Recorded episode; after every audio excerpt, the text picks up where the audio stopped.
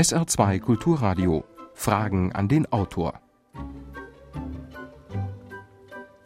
Am Mikrofon Jürgen Albers und unser Gesprächspartner ist heute Christian Felber zu seinem mit Michel Raimond geschriebenen Schwarzbuch Privatisierung, Untertitel Wasser, Schulen, Krankenhäuser, was opfern wir dem freien Markt? Sie werden es vielleicht schon gehört haben, meine Damen und Herren, im Saarland wird zurzeit unter anderem über eine Privatisierung von Wasserwerken diskutiert. Und ich habe vorhin um 8 Uhr in den Nachrichten hier auf SR2 Kulturradio gehört, dass der Kanzler unter anderem auch Privatisierungserlöse zur Finanzierung der Steuerreform einsetzen will. Und Privatisierung, das klingt ja wirklich wie eine Patentlösung. Der Staat verkauft Einrichtungen, nimmt dadurch dringend benötigtes Geld ein. Diese neuen Privatunternehmen arbeiten dann effektiver als staatliche Stellen. Zusätzlich gibt es Wettbewerb, dadurch sinken für die Bürger die Gebühren und Preise, die Qualität dagegen steigt. Kurz, der Staat wird reicher, die Bürger bekommen bessere Leistung für weniger Geld.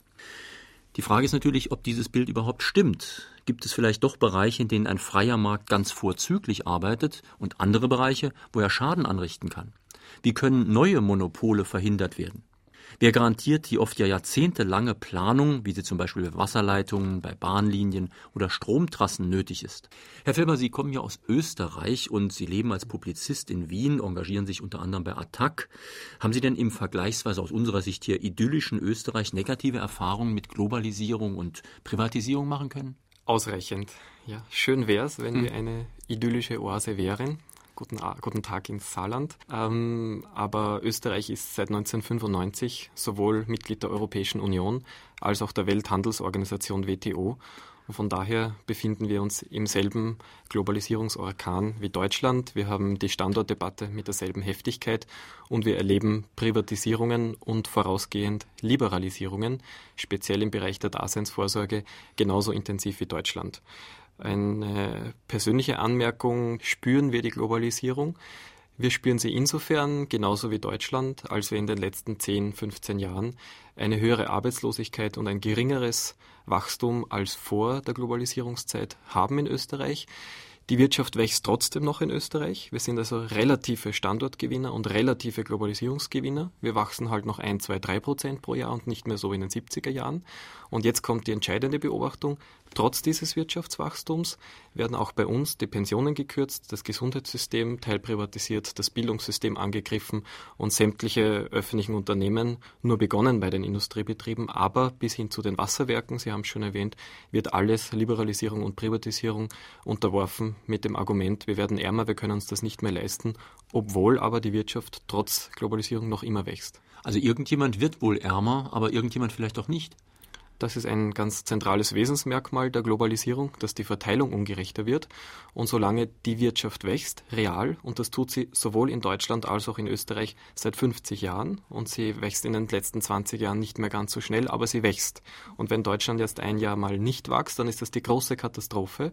Aber sobald Deutschland nur um ein Prozent wächst, mhm. wird jeder Bürger und jede Bürgerin in Deutschland statistisch um ein Prozent reicher. Und solange das der Fall ist, bräuchte ökonomisch niemand weniger bekommen. Wenn jetzt da breite Bevölkerungsschichten, einmal die Rentnerinnen, dann das Gesundheitssystem, dann das Bildungswesen, dann die Kommunen, weniger bekommen, obwohl die Wirtschaft wächst, dann bekommen andere umso mehr. Und das ist der Teil der Globalisierungsdebatte und der Verteilungsdebatte, der nie thematisiert wird. Aber ökonomisch besteht keine Notwendigkeit, irgendjemanden im Land irgendeine Leistung zu kürzen, solange der volkswirtschaftliche Reichtum mehr wird und das wird er nach wie vor. Nun ja, ökonomisch wird man vielleicht sagen, wenn die Unternehmen nicht genügend und zwar mehr Profite machen, dann gehen sie ins Ausland. Das heißt, wir sind unter einem Zwang, die Unternehmer mehr verdienen zu lassen, auch wenn wir dadurch vielleicht ärmer werden, wir kleinen Leute, sage ich. Wir müssen also sozusagen denen mehr geben, damit sie überhaupt bei uns bleiben. Ist weitgehend eine Drohkulisse wenn man die Sozialversicherungsbeiträge nur auf ähm, dem Leistungsniveau, das wir uns in den letzten 20, 30 Jahren leisten haben können, belässt oder mit der steigenden Produktivität auch die, die Leistungen ausweitet, also relativ zum Bruttosozialprodukt mhm. konstant lässt, das tut den Unternehmen überhaupt nicht weh. Die deutschen Unternehmen sind davon abgesehen die wettbewerbsfähigsten weltweit. Export, Deutschland ist Exportweltmeister. hat einen Exportüberhang und macht dadurch in anderen Ländern dort die Unternehmen kaputt. Mhm. Also es ist strukturell und, und, und systemisch und weltökonomisch ist es schädlich, dass Deutschland auf Kosten anderer Länder verdient. Und die Wettbewerbsfähigkeit von Deutschland, um die steht es sehr, sehr gut. Äh, entscheidend sind die Lohnstückkosten und die sind in den letzten fünf Jahren in der EU um durchschnittlich ein Prozent gestiegen mhm. und in Deutschland nur um 0,5 Prozent. Das heißt, die Wettbewerbsfähigkeit ist nicht nur gut, sondern wird sogar noch besser von Deutschland. Das heißt, es besteht von der Standortlogik her überhaupt keine Notwendigkeit, Sozialleistungen in einer reicher werdenden Volkswirtschaft zu kürzen. Meine Damen und Herren, Sie hören auf SR2 Kulturradio Fragen an den Autor, heute mit Christian Felber zu seinem Schwarzbuch Privatisierung, Untertitel Wasserschulen, Krankenhäuser, was opfern wir dem freien Markt? Ein Buch aus dem Überreuter Verlag, Preis 19,95 Euro.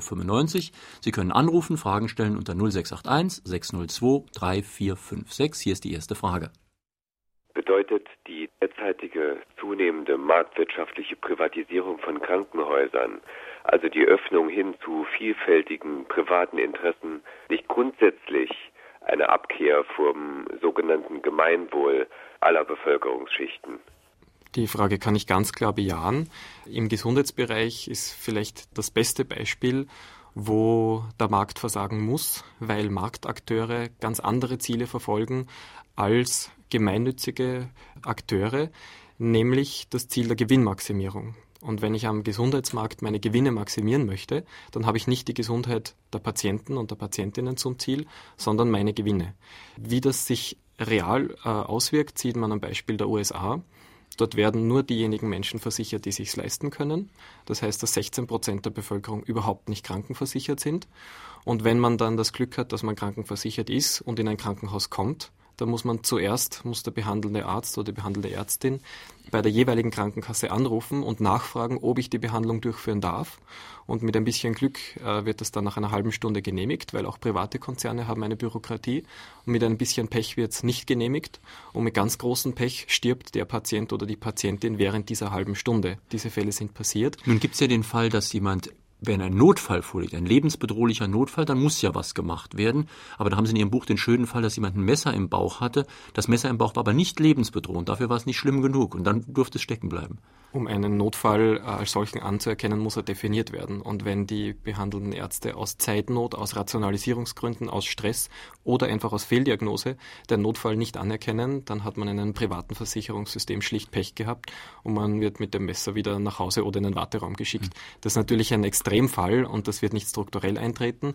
Was aber gesagt werden soll, dass wenn ausschließlich der Gewinn das Kriterium der Organisation der Gesundheitsversorgung ist, dann wird es für die Patienten sehr, sehr viel schlechter und sie müssen bangen, dass sie überhaupt versorgt werden. Zumindest die ärmeren Patienten. Den sehr viel reicheren wird es ja wohl gut gehen.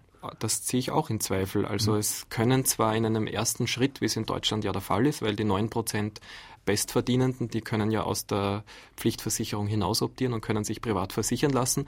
Darum werben auch zunehmend die privaten Krankenversicherungen, mhm. weil sie den jungen Leuten mit relativ hohen Einkommen können sie geringere Beiträge versprechen, weil sie noch jung sind und noch gesund sind. Mhm. Später wird sich das bitter rächen und mhm. später werden auch die dann ihr blaues Wunder erleben und werden sehr viel höhere Beiträge zahlen müssen.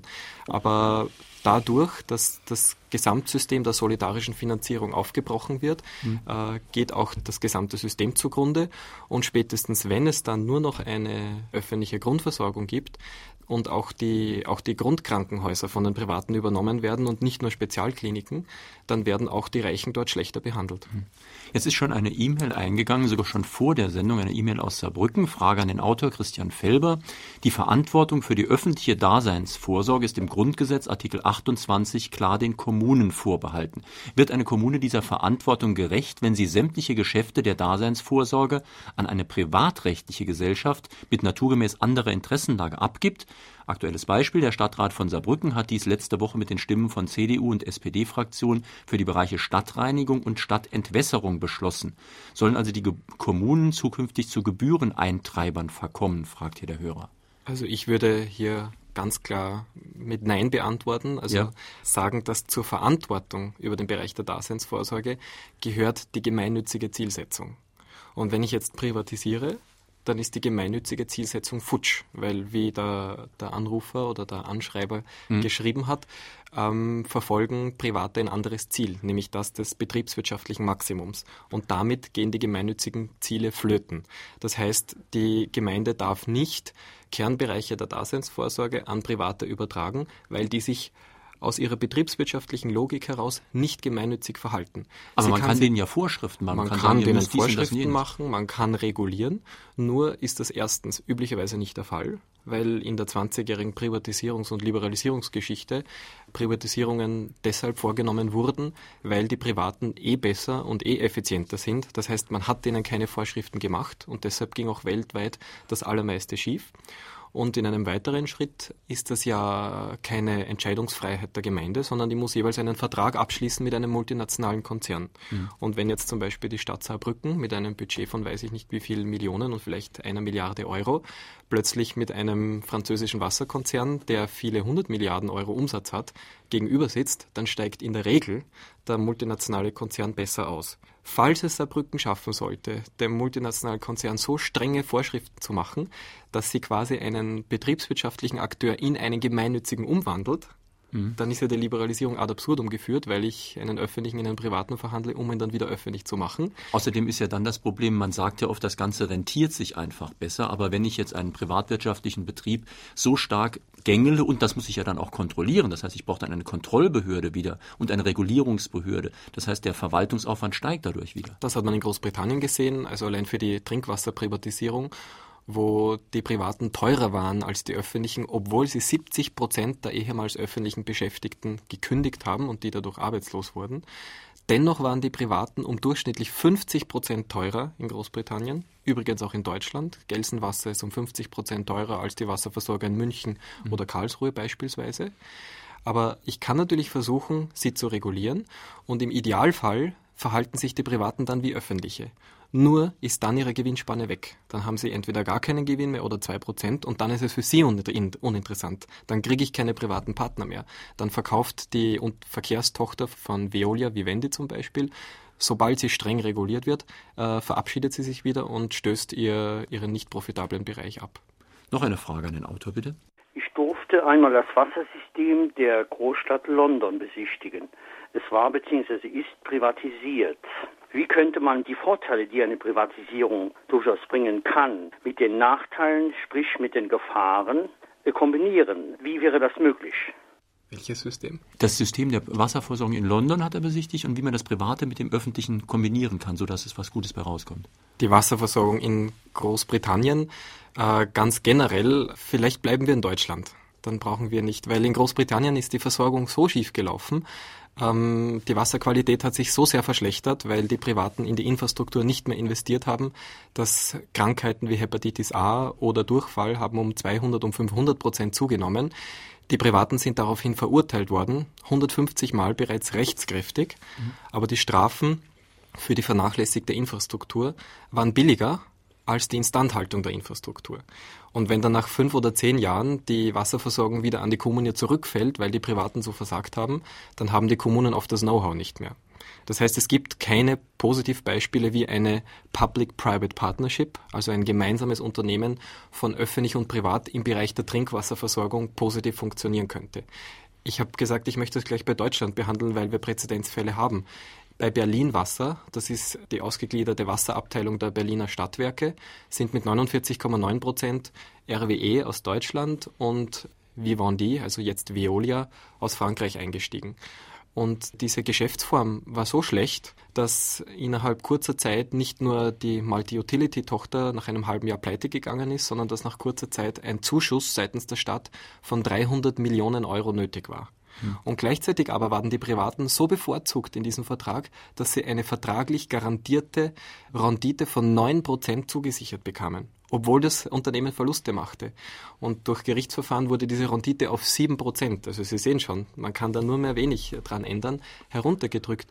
Das heißt, bei Public-Private Partnership äh, klingt gut, in der Regel kommt aber dabei heraus, dass die Öffentlichen das Risiko und die Kosten übernehmen und die Privaten einen fixen Gewinn haben. Mhm. Ein letztes Beispiel noch kurz, in Potsdam ist die die Wassertochter von Suez, auch noch ein französischer Konzern, eingestiegen und wollte die Wasserpreise in Potsdam in mittelfristig um 109 Prozent steigen lassen.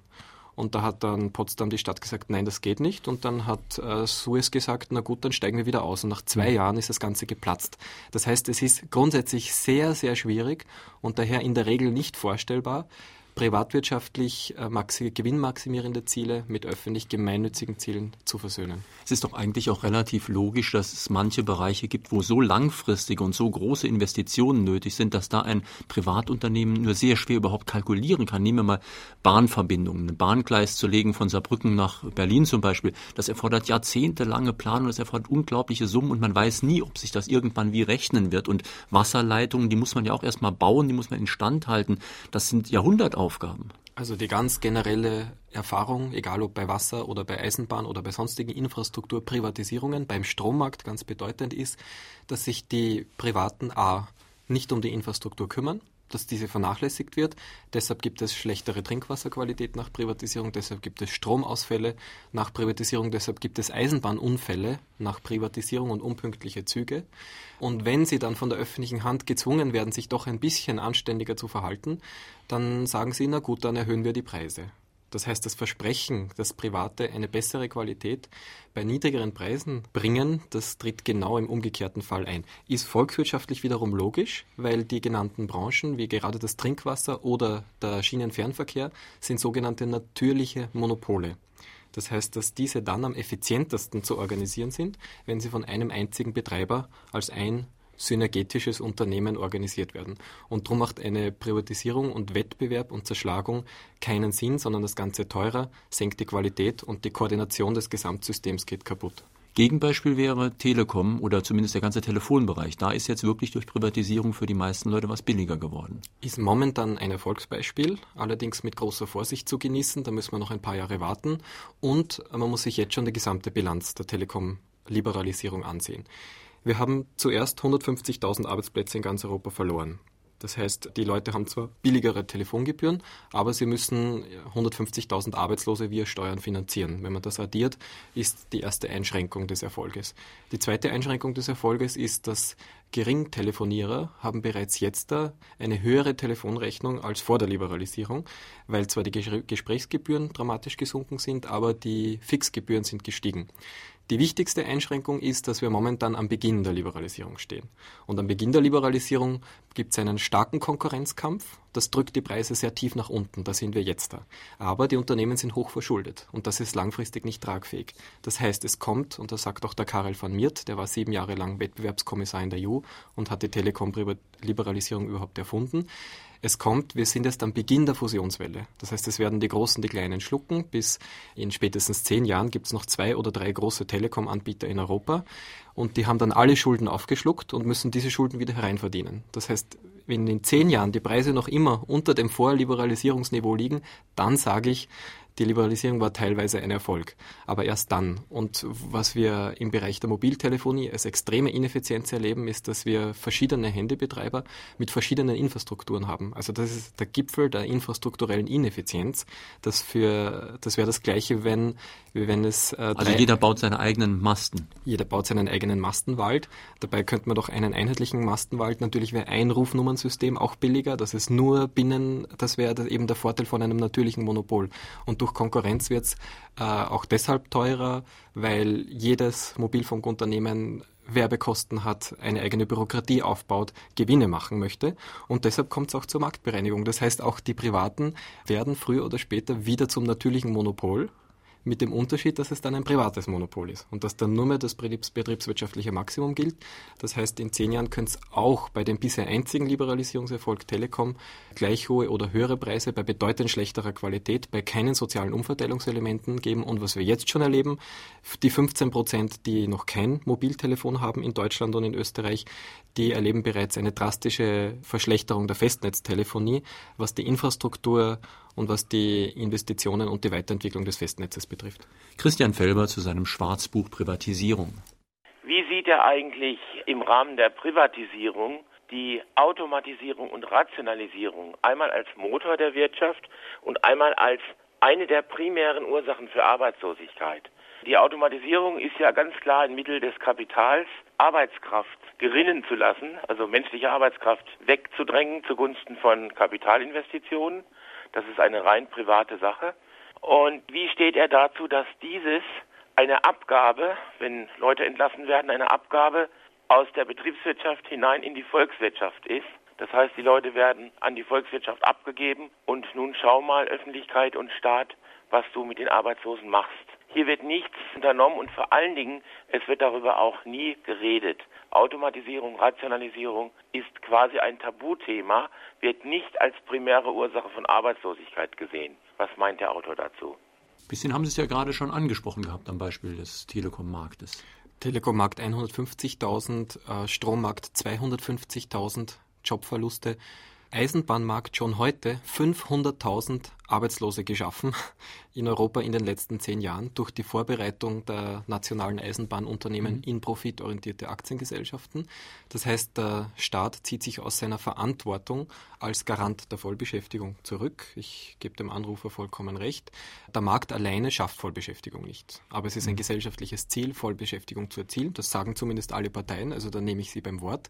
Und dann dürfen sie sich aber nicht zurückziehen aus diesen Bereichen und diese massive Arbeitslosigkeit schaffen, die ja nicht einmal als äh, Effizienz oder rational zu verstehen ist, weil die Qualität der Versorgungsunternehmen, die privatisiert sind, die nimmt ja dadurch nicht zu sondern die werden profitabler, aber nicht effizienter im Sinne ihres gemeinnützigen Auftrages und auch nicht einmal effizienter im Sinne einer, eines Kunden- oder kundinnenfreundlichen Services. Davon abgesehen ließe sich Vollbeschäftigung über andere Steuerungsmechanismen auch herstellen, aber aufgrund des demokratischen und gemeinnützigen Auftrages wäre es ganz wichtig, auch über öffentliche Dienstleistungen, über die öffentliche Daseinsvorsorge Arbeitsmarktpolitik zu betreiben. Da muss ich allerdings jetzt gleich einhaken, das geht ja nur, wenn der Staat auch Geld hat. Nun hat der Staat, also der, die Bundesregierung, aber auch die Kommunen haben ja kein Geld mehr. Das scheint ja erstmal zu stimmen. Sie haben zumindest wirklich immer weniger. Die Frage ist natürlich wirklich, warum haben die eigentlich immer weniger Geld? Hier kommen wir zur Einleitung und zum Thema der Globalisierung zurück und zu dem Paradox, dass die deutsche Volkswirtschaft wächst, die österreichische Volkswirtschaft wächst, die EU als Ganze wächst seit 50 Jahren und trotzdem haben wir eine öffentliche Geldnot und trotzdem haben wir eine Spardebatte und trotzdem sind wir alle arm. Und ein ganz wichtiger Grund dafür ist die Liberalisierung des Kapitalverkehrs, also dass sich Kapital frei über den Globus bewegen kann und daher allen Standorten, auch Deutschland, auch Österreich, seine Wünsche beliebig diktieren kann und sagt, wenn ihr uns nicht so behandelt, wie wir das wollen, dann gehen wir woanders hin. Und das hat zur realen Konsequenz, dass die Globalisierungsgewinne also die großen Vermögen, die Gewinne, die Kapitaleinkommen, werden nicht mehr oder immer weniger und in abnehmendem Maße besteuert. Das heißt, dass der Staat und die Finanzierung des Staates wird von den, von den geringen und von den mittleren Schichten geleistet und nicht mehr von den Reichen. Und ich habe es ausgerechnet, es gilt sowohl für Deutschland als auch für Österreich, wenn der Beitrag der Vermögens- und Gewinnsteuern heute nur so hoch wäre, wie zur, deutschen, zur Zeit des deutschen Wirtschaftswunders oder in den 60er Jahren, dann hätten wir immer, sowohl in Deutschland als auch in Österreich, einen Budgetüberschuss. Aber dadurch, dass die, die Finanzierung des Staates immer ungerechter wird und dadurch, dass ausgerechnet die Globalisierungsgewinne aus der Steuerpflicht entlassen werden, haben wir die in einer reicher werdenden Volkswirtschaft, die an und für sich keine einzige Leistung kürzen bräuchte, solange die Volkswirtschaft reicher ist, wird, ist für alle jedes Jahr mehr da, haben wir diese öffentliche Geldnot und diese Spardebatte. Das ist aber anscheinend ja wohl nicht zu ändern, denn wie Sie es ja selbst eben schon ganz richtig beschrieben haben, es ist eine Art Machtfrage und die Macht haben offensichtlich nicht mehr die Regierung, sondern die ganz großen Konzerne, die eben Kapital über den ganzen Globus verschieben können. Die Konzerne haben eine politische Macht, aber keine demokratische Macht. Das heißt, sie können mit ihren Interessensvertretungen, mit ihren Lobbyorganisationen, können sie Druck ausüben auf die EU-Kommission und auf die nationalen Regierungen und auf die einzelnen Parteien, aber die demokratische Macht haben sie nicht. Das heißt, wenn die Politik standhaft bliebe und sagen würde, gut, das sind eure Wünsche, aber ihr seid nur eine kleine Minderheit und die Mehrheit der Bevölkerung hat ganz andere Interessen, nämlich dass ihr auch genauso viele Steuern zahlt wie die kleineren Leute, dann könnten die Parteien von heute auf morgen diese Ungerechtigkeit beenden. also da habe ich jetzt doch Zweifel, denn es ist ja bekannt, Deutschland ist ja noch ein relativ großes und reiches Land, aber es gibt ja Länder, die haben selbst viel, viel weniger Geld als die größten Konzerne. Wie sollen die sich demokratisch wehren gegen einen Konzern, der viel, viel stärker ist als sie? Es geht einerseits darum, die Macht der Konzerne zu beschneiden und das geht nicht direkt von, von Staat zu Konzern, sondern über die politischen Rahmenbedingungen. Das ist ja auch der Grund, warum Attac angetreten ist. Und was Deutschland und die Europäische Union zum Beispiel von heute auf morgen machen kann, ist, dass sie sagen, der Kapitalverkehr in Steueroasen ist nicht frei, wenn diese Steueroasen unsere Finanzierungsgrundlagen äh, unterminieren. Und vermögende Deutsche und multinationale Konzerne aus Deutschland gehen nicht in Steueroasen und gründen dort keine Briefkastenfirma und deutsche Banken gründen keine Filialen in, in Steueroasen. Das kann man von heute auf morgen mit einem einfachen Gesetzesbeschluss verbieten. Und dann haben wir den Standortwettbewerb in seiner schädlichen Komponente, haben wir da äh, drastisch eingeschränkt. Und das ist ja auch der Grund, warum die globalisierungskritische Bewegung global antritt, um das global einzufordern, dass die Staaten sich nicht mehr konkurrenzieren und mhm. sich gegenseitig eins auswischen und im Endeffekt dabei alle verlieren, sondern dass sie gerade in Politikbereichen, wo alle nur gewinnen können, bei Kooperation wie im Bereich der Besteuerung zusammenarbeiten. Früher hat doch auch alles geklappt. Okay, es wurde mal was billiger, aber oft auch teurer. Ist doch klar, wenn die Gewerkschaften für höhere Löhne demonstrieren, müssen auch die Produkte teurer werden. Es wird weniger gekauft und die Firmen gehen zum Teil pleite. Es gibt Arbeitslose mit weniger Geld zum Kaufen und so ist das ein Rattenschwanz, der immer weitergeht. Meines Erachtens sind da die Gewerkschaften immer ein bisschen schnell und könnte es möglich sein, dass auch da ein bisschen die Schuld liegt, dass alles so den Bach runtergeht? Das heißt, wenn wir alle zum Beispiel jetzt 5% weniger Lohn bekommen, wäre alles gut. Sie sprechen momentan vermutlich vielen Menschen aus der Seele, die allerdings auf neoliberale Rhetorik hereingefallen sind. Was früher war, früher sind zwar die Preise gestiegen, aber ein bisschen Preisanstieg ist nicht schlimm, wenn die Löhne höher steigen. Und wenn die Wirtschaft um 2% wächst, dann heißt ja das, dass sie bereits inflationsbereinigt um 2% wächst. Das heißt, dass wir real um 2% mehr auf der Hand haben. Das heißt, dass die Löhne um 2% schneller steigen als die Inflation. Daher gibt es also kein Problem. Und jetzt da muss mir jemand erklären, warum in einer reicher werdenden Wirtschaft die Lohnanstiege geringer sein sollen als die Produktivitätsanstiege. Wer soll dann Ihrer Meinung nach dieses mehr bekommen? Und damit komme ich zum zweiten Punkt, der für die Finanzierung der sozialen Sicherungssysteme so entscheidend ist. Die Lohnquote hat aufgrund der Lohnzurückhaltung der Gewerkschaften, die nicht freiwillig war, sondern die deshalb stattfindet, weil die Arbeitslosigkeit so dramatisch angestiegen ist, die hat dazu geführt, dass der Anteil der Löhne und Gehälter am Volkseinkommen in den letzten 25 Jahren von 75 Prozent des gesamten Volkseinkommens auf 66 Prozent des gesamten Volkseinkommens gesunken ist zugunsten der Gewinne, der Zinseinkommen, der Kapitaleinkommen, der, der Mieteinkommen. Mhm. Das heißt, wir haben da jetzt eine ganz dramatische Verschiebung und man kann das auch ganz konkret an einem Einzelfall sagen. Also angenommen, ich verdiene jetzt weniger Geld. Ich mein Gehalt wird um 10 Prozent gekürzt. Dann zahle ich natürlich weniger Steuern. Ich zahle weniger Krankenkassenbeiträge, weniger für die Rentenversicherung. Ich zahle weniger Solidaritätsabgabe. Das heißt, wenn meine Löhne sinken, wird der Staat auch noch ärmer, die Rentenversicherung wird ärmer und so weiter. Das kann man nirgends deutlicher veranschaulichen als am Gesundheitswesen. Im Gesundheitswesen gibt es entgegen der, des öffentlichen festgefahrenen Bildes der Kostenexplosion keine Kostenexplosion. Denn die gesetzliche Krankenversicherung in Deutschland hat vor 25 Jahren 5,8 Prozent der Volkswirtschaftsleistung, des sogenannten BIP, gekostet. Und heute kostet sie 6,4 Prozent, also unwesentlichst mehr. Und die Beitragssätze sind der Punkt, wo die Explosion stattgefunden hat, nämlich von 8% auf heute 14% oder 14,5%. Da findet die Explosion statt. Und wenn jetzt da, jetzt kommt der entscheidende Punkt, wenn die Löhne und die Gehälter in den letzten 25 Jahren mit der Produktivität und mit der Wirtschaft mitgewachsen wären, dann wären auch die Beitragssätze heute bei 8%, wo, wie sie vor 25 Jahren waren, weil die Ausgaben für das öffentliche Gesundheitssystem in Relation zur Gesamtwirtschaft nicht gestiegen sind. Aber die ganzen Arbeitslosen zum Beispiel zahlen ja eben nichts ein, weil sie nichts verdienen. Das ist das Problem der Beitragserosion, dass mhm. die Lohnquote sinkt, dass die Arbeitslosigkeit steigt und dass diejenigen, die Arbeit haben, zum Teil nicht mehr sozialversichert sind. Also wir haben ein Problem bei der, im Gesundheitssystem nicht auf der Ausgabenseite, die ist konstant und stabil, wie ich versucht habe darzustellen, sondern auf der Einnahmenseite. Das heißt, eine Reform des Gesundheitswesens dürfte nicht defensiv sein, wo kann ich Ausgaben kürzen oder wo kann ich Selbstbehalte, sogenannte Zusatzzahlungen einführen, was extrem unsolidarisch solidarisch ist, sondern wie kann ich die abbrechende und erodierende Einnahmenseite wiederherstellen? Noch eine Frage an den Autor Christian Felber. Die deutschen Amtsinhaber, die alles Mögliche privatisieren wollen, haben doch den Amtseid abgelegt. Der lautet ungefähr, dem deutschen Volke zu dienen, seinen Nutzen zu mehren und Schaden von ihm zu wenden.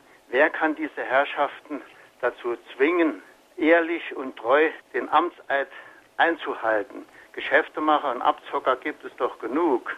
Ja, ein Amtszeit ist zwar was Ehrenrühriges und Ehrenwürdiges, aber ich fürchte, damit Politiker und Politikerinnen wirklich im Interesse der Bevölkerung und der Allgemeinheit und der Mehrheit handeln, dazu braucht es Druck seitens der Wählerinnen. Und man darf nicht nur einmal, im, einmal alle vier Jahre ein Kreuzchen machen und dann fromm darauf hoffen, dass die Politiker und Politikerinnen jetzt auch tatsächlich zum eigenen Gunsten und zum Gunsten der Bevölkerungsmehrheit handelt werden. Wobei die ja behaupten, das zu tun. Ja, behaupten tun sie viel, solange die Medien das transportieren, was sie behaupten. Ähm, sondern man muss sie permanent durch öffentlichen Druck daran erinnern und unter Druck setzen, dass sie tatsächlich das tun, was sie behaupten. Und das ist momentan in Deutschland tatsächlich schwierig, weil ich glaube, es ist egal, ob rot-grün oder, oder konservativ an der Macht ist. Es beide privatisieren, beide machen Sozialabbau, beide machen neoliberale Umverteilung. Und deshalb wird die globalisierungskritische außerparteiliche politische Bewegung immer stärker. Äh, Attac ist nur eine Organisation von sehr vielen. Das jüngste Sozialforum in Paris hat 50.000 Menschen angezogen und es haben sich in Paris die Vorsitzenden sämtlicher Parteien dazu bemüßigt gefühlt, sich als die besseren Globalisierungskritiker hinzustellen. Das heißt, wo momentan meine Hoffnung liegt, ist nicht bei den Parteien, vielleicht in Österreich etwas anders als in Deutschland, aber speziell in Deutschland ist es ganz unterschiedslos, wer jetzt neoliberaler ist als die anderen, sich doch der außerparteilichen Opposition zuzuwenden und Organisationen wie zum Beispiel Attac zu unterstützen. Die würden diesen Amtseid durch tägliche Arbeit und nicht durch ein Kreuzchen alle vier Jahre einfordern.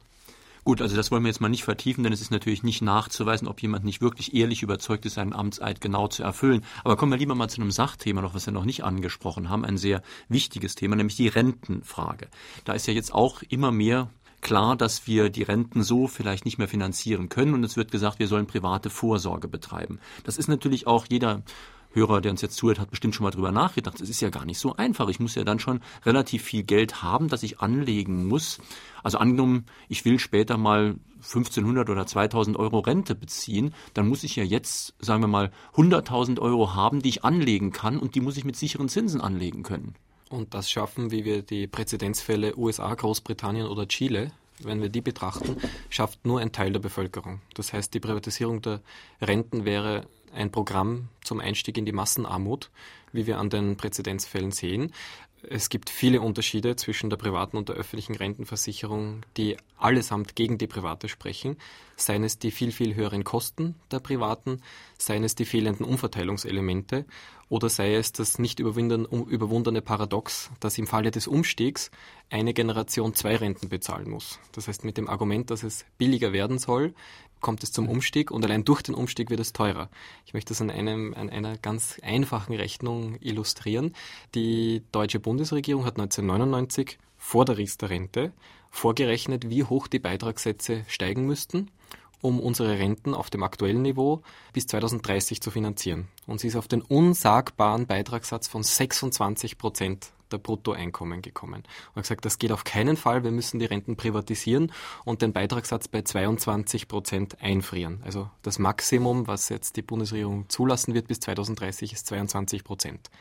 Dazu kommt die Riester-Rente und die sind 4 Prozent.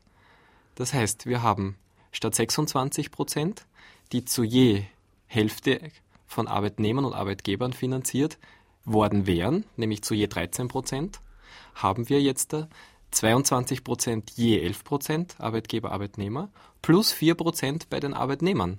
Das heißt, wir haben zusammen wieder einen Beitragssatz von 26 Prozent, also genau das, was verhindert werden hätte sollen, mit dem Unterschied, dass das nicht mehr paritätisch finanziert wird, sondern dass die Arbeitgeber mit 11 Prozent gut davon kommen und die Arbeitnehmer einen Beitragssatz von 15 Prozent haben, also einen deutlich höheren, als, als sie gehabt hätten, wenn die Renten öffentlich und auf dem Niveau von 2000 bis 2030 geblieben wären.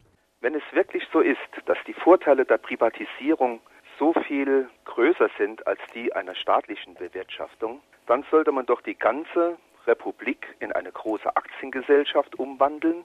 Jeder Staatsbürger bekommt eine bestimmte Anzahl Aktien und die Regierung wird durch einen frei gewählten Vorstand ersetzt, dann sollten wirklich die Vorteile der Privatisierung zutage kommen und äh, die effizientesten, die besten Köpfe werden dann in den Vorstand gewählt und wenn sie es nicht bringen, dann werden sie halt rausgeschmissen. Dieser Vorschlag sollte mal im Bundestag dann überdacht werden. Ja, das ist ein sehr schönes, wenn auch ein makaberes Szenario, das natürlich dazu führen würde, dass kein Manager und kein Managerin sich je bewähren könnte, weil der Staat äh, gemeinnützige Aufgaben zu verfolgen hat, die zum Teil nicht profitabel sein können. Deshalb, das ist die Definition von gemeinnützigen Aufgaben. Die Bahn betreibt profitable Hauptstrecken und nicht profitable Nebenstrecken. Die Post betreibt zentrale profitable Ämter und dann in der, in der Region nicht profitable Ämter. Die Sozialversicherung nimmt durch die Gesunden, die Gesundheitsversicherung nimmt durch die Gesunden ein und verteilt zu den Kranken um. Sie nimmt von den Männern ein und verteilt zu den Frauen um. Äh, das heißt, ein, sozial, ein gemeinnütziges Unternehmen betriebswirtschaftlich umzustrukturieren, würde nur dann gelingen, wenn man sich aller gemeinnützigen Aufgaben entledigen würde. Aber mhm. dann hätte dieser Staat vielleicht nur noch drei Prozent Wähler. Dann hätten wir wirklich die Deutschland AG. Dann hätten wir die Deutschland AG und es geistern auch andere Szenarien. Bereits durch das Internet habe ich ein fiktives Interview mit dem Herrn von Pira gelesen. In 20 Jahren ist die, die Sanierung der Deutschland AG geglückt und er hat gesagt, ja, es war hart, aber wir haben halt äh, ein paar Bundesländer haben wir sanieren können, andere, die haben wir nicht geschafft, die haben wir abgestoßen, die haben wir dann um einen symbolischen Euro an die USA für eine Militärbasis und an Polen. Dann wären wir also als Saarland mit Sicherheit schon eine Militärbasis. Wären schon privatisiert sozusagen, ja. Also das war natürlich ein sehr makaberes Szenario, aber der Grundwiderspruch ist, dass ein, ein gemeinnütziges Unternehmen kann nicht das betriebswirtschaftliche Maximum verfolgen. Dass der Staat das grundsätzlich kann und mhm. grundsätzlich kein Unternehmer, kein schlechter Unternehmer ist oder sein muss, äh, das beweisen alle, alle, alle letzten Privatisierungen in Österreich, mhm. dass gemeinnützige Unternehmen auf betriebswirtschaftliches Maximum mhm. umgestellt werden vor der Privatisierung. Das heißt, innerhalb weniger Jahre schafft es der Staat, gemeinnützige Unternehmen in profitable zu verwandeln, weil sonst wird sich ja kein Privater dafür interessieren. Nur ist das eben nicht der Sinn und nicht der Zweck und mhm. nicht die gemeinnützige Verantwortung mhm. des Staates als Unternehmer oder als Anbieter von öffentlichen Dienstleistungen. Da sieht man aber genau die Gefahr von Mischsystemen. Also wir in den Medien können davon eigentlich auch ein Lied singen. Wenn erstmal die private Konkurrenz da ist und wenn ich mich erstmal auf deren Spielregeln einlasse, dann kann es mir passieren, dass ein staatliches Unternehmen, denn zum Beispiel die Deutsche Bahn ist ja mehr oder weniger immer noch in staatlicher Hand. Das ist ja eigentlich keine wirkliche Privatisierung mit ganz privaten Anbietern. Aber sie hat sich schon viel verschlechtert, denn sie verhält sich schon wie ein Privatunternehmen. Das ist die sogenannte Scheinprivatisierung oder organisatorische Privatisierung. Es gibt auch ein New Public Management, noch ein Fremdwort dafür. Und das besagt, dass der Staat aufgrund der Liberalisierung, das heißt, Liberalisierung heißt, dass der öffentliche Ex-Monopolist in Wettbewerb tritt mit privaten Anbietern, passiert in aller Regel, dass der Staat nicht seine gemeinnützigen Aufgaben behält und dadurch betriebswirtschaftlich schlechter abschneidet als die Vergleichskonkurrenten, sondern er verhält sich genauso wie die anderen. Also das wer im Haifischbecken schwimmt, muss sich wie ein Hai verhalten. Das ist bisher bei allen Beispielen der Fall. Darum ist die österreichische Post zwar profitabel geworden, aber sie hat 600 oder 2000 Postämter zugesperrt und die Leute sind jetzt ohne Postversorgung. Und bei der Deutschen Bahn oder der österreichischen Bahn würde genau das Gleiche passieren. Sie würde Nebenstrecken abbauen, sie würde Personal abbauen, sie würde Sicherheitsvorkehrungen abbauen, sie würde die, die Investitionen in die Infrastruktur zurückfahren mit der Möglichkeit von tödlichen Unfällen wie in Großbritannien, nur damit sie ein betriebswirtschaftlich vergleichbares Ergebnis hat wie private, die ohnehin sich nur die Rosinen herauspicken. Also ein Privater übernimmt nie das gesamte Netz, sondern ein Privater übernimmt nur gut befahrene Hauptstrecken oder einzelne Nebenstrecken, die er profitabel be betreiben kann.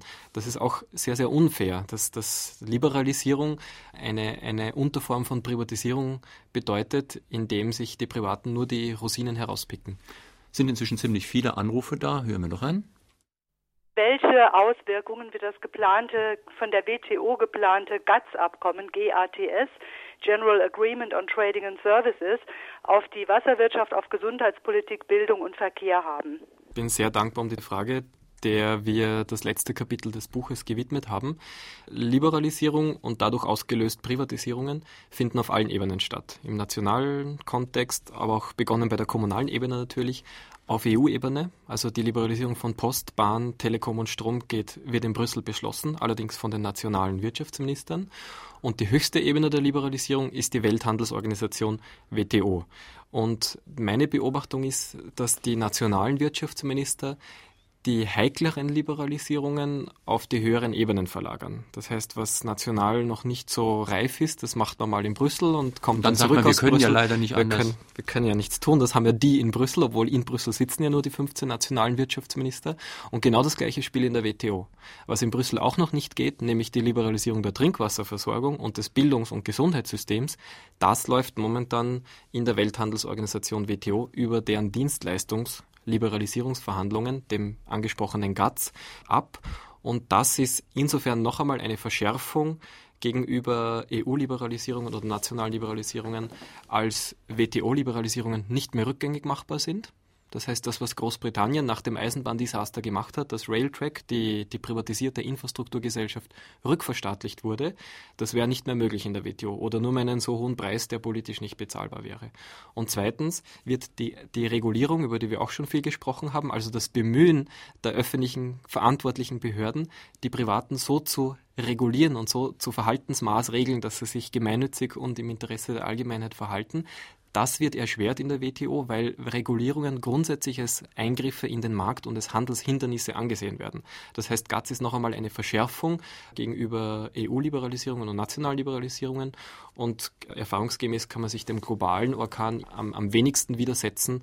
Darum ist die größte Macht von Liberalisierung momentan beim GATS und für die, die es noch nicht wissen, der größte Betreiber des GATS sind nicht irgendwelche ausländischen bösen Mächte, sondern ist die EU und darin wieder Frankreich und Deutschland und Großbritannien selber, die großen, äh, sind die stärksten Betreiber des GATS. Warum eigentlich? Ich meine, wollen die sich selbst schädigen oder wollen die, die wollen doch nicht unsere Bevölkerung schädigen? Ähm, das ist ihnen egal, weil es gibt Profiteure und sie machen es zugunsten der Profiteure und die großen Profiteure der Dienstleistungsliberalisierung auf globaler, auf grenzüberschreitender Ebene sind die großen Dienstleistungskonzerne. Die sind im Falle Europas im Europäischen Dienstleistungsforum, dem sogenannten ESF, zusammengeschlossen. Das sind die 85 größten Konzerne. Da sitzen die großen deutschen Finanz- und Wasserkonzerne und Energieversorger und Telekomunternehmen. Hotelketten sitzen da alle drinnen. Ja, aber Moment, es die, muss jetzt doch mal, also weil das klingt ja jetzt schon fast, als ob das die Agenten von irgendwelchen großen Kapitalunternehmen wären.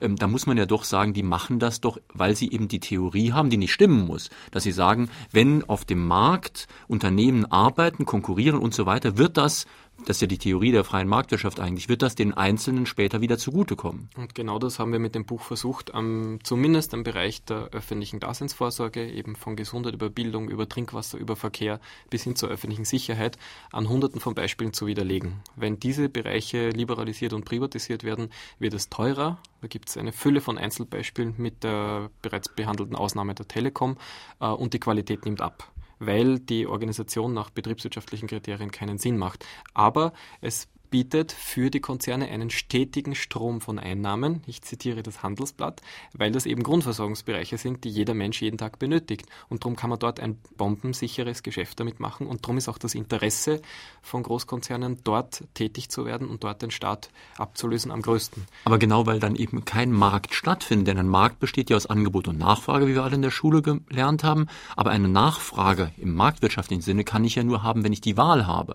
Aber angenommen, ich bin krank, dann muss ich zum Arzt und angenommen, ich habe Durst, dann muss ich Wasser trinken. Ich kann mir nicht aussuchen, ob ich heute an Leukämie oder an Schnupfen erkranken möchte. Sie haben völlig recht, es macht keinen Sinn, in diesen Grundversorgungsbereichen betriebswirtschaftliche Kriterien einzuführen. Die UNO sagt mhm. zum, zum Bereich Gesundheit, Trinkwasserversorgung und Bildung, das sind Menschenrechte. Und da sollen alle Menschen Zugang dazu haben, egal wie hoch ihr Einkommen ist und die Versorgung soll bei größtmöglicher Qualität und größtmöglicher Versorgungssicherheit stattfinden und die Menschen, die in diesen Bereichen beschäftigt sind, sollen sozial gut abgesichert sein und sollen nicht Stress haben und an Durchfall erkranken. Das wäre der Sinn von öffentlichen Dienstleistungen.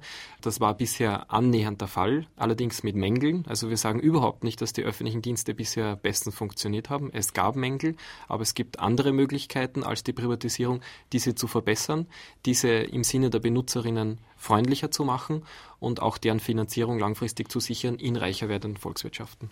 Warum ist der Kostenfaktor bei den einzelnen Bundesländern und bei uns im Saarland so unterschiedlich? So hoch kann doch das Wasserverteilen nicht sein. Ich kann das nicht verstehen.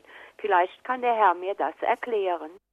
Also Gerade die Kostenfrage ist hochideologisch, weil wir gerade im Bereich der Trinkwasserversorgung weltweit kein Beispiel gefunden haben, wo es billiger geworden wäre durch Privatisierung. Ich habe Potsdam genannt, plus 109 Prozent. Ich habe Gelsenwasser genannt, 50 Prozent teurer als München oder Karlsruhe. In Großbritannien durchschnittlich um 50 Prozent teurer.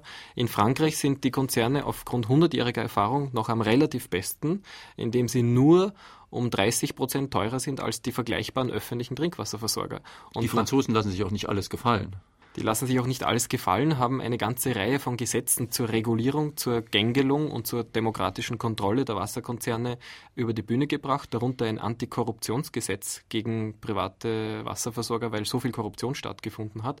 Und darum haben sie es geschafft, dass die Privaten heute nur noch um 15 Prozent teurer sind als vor 20 Jahren. Aber speziell in den armen Ländern, und da möchte ich noch einmal zu GATS hinweisen, dort gibt es überhaupt keine regulierenden Behörden. Die haben die demokratischen Institutionen nicht. Das heißt, dort darf überhaupt nicht liberalisiert werden, weil es keine Regulierung gibt und das ist Freibeuterei von den Konzernen und darum sind auch die Wasserpreise in Bolivien, in Argentinien und in Südafrika um 100 bis 140 Prozent gestiegen. Und trotz dieser katastrophalen Erfahrungen, sie sind in einer Reihe von Ländern auch wieder rausgeflogen, weil es bis zum Generalstreik gekommen ist wie in Bolivien, Trotz dieser katastrophalen Erfahrungen fordert die EU in den GATS-Verhandlungen von 72 Ländern die vollkommene Öffnung der Trinkwasserversorgung für profitorientierte Konzerne. Und sie beschwichtigt die eigene Bevölkerung, na, na, also bei uns ist es nicht in Gefahr und die EU wird die Wasserversorgung nicht anbieten. Aber natürlich ist das eine Doppelmoral und man kann nicht von anderen fordern, wozu man selber nicht bereit ist. Dahinterliegende Gedanke kann natürlich sein, dass sich die Wasserkonzerne Deutschlands, Frankreichs und Großbritanniens, es gibt bisher nur diese, und die Deutschen waren ja vor fünf Jahren noch alle öffentlich, das heißt es gibt erst seit fünf Jahren private Wasserkonzerne in Deutschland, dass die sich selbst den EU-Markt aufteilen wollen und dass auch ohne GATS die Liberalisierung der Trinkwasserversorgung in der EU über die Bühne gehen wird. Dafür kämpft heftig und bitter seit Jahren die Kommission. Sie stößt noch auf den Widerstand der Umweltgeneraldirektion, des Europäischen Parlaments, der europäischen Regionen und der europäischen Kommunen. Aber damit sind wir bei der Kostenfrage. Die Kommunen kommen zwar schon langsam drauf, dass es Private nicht besser machen, aber sie haben immer weniger die Wahl. Weil wenn wir bei einem Wirtschaftswachstum von 2% um 4% weniger Geld von dem Bund an die Kommunen überweisen, wie heuer in Österreich der Fall, dann haben sie früher oder später keine Wahl. Und dann müssen sie sich selber verkaufen, also Autokannibalismus würde sich das bezeichnen, und ihre gesamte Kernkompetenz an Private veräußern. Meine Damen und Herren, drei, die heute hier angerufen haben und eine Frage an Christian Felber gestellt haben, bekommen demnächst vom Überreuter Verlag ein Buch zugeschickt. Schwarzbuch Privatisierung, Ladenpreis übrigens 19,95 Euro. Heute sind das Hermine Spart aus Beckingen, Martin Jakobs aus Saarbrücken und Roland Hoffmann aus Blieskastel. Noch eine Frage bitte.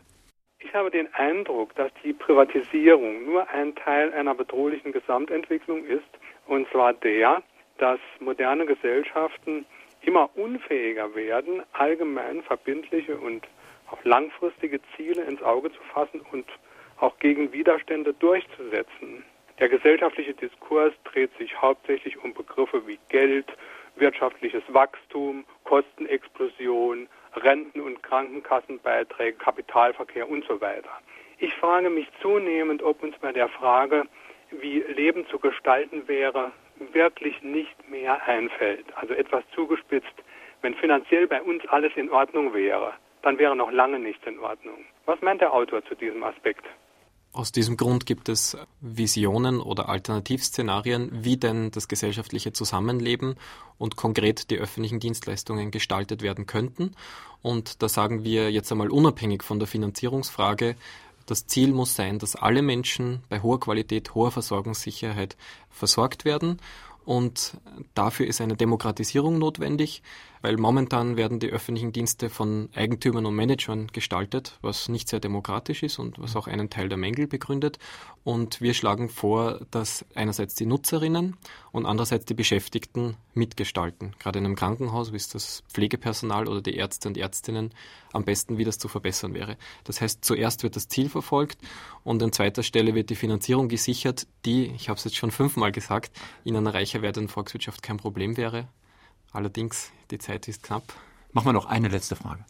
Zu alten Juso-Zeiten gab es die Theorie des staatsmonopolistischen Kapitalismus, die Stamokap-Leute.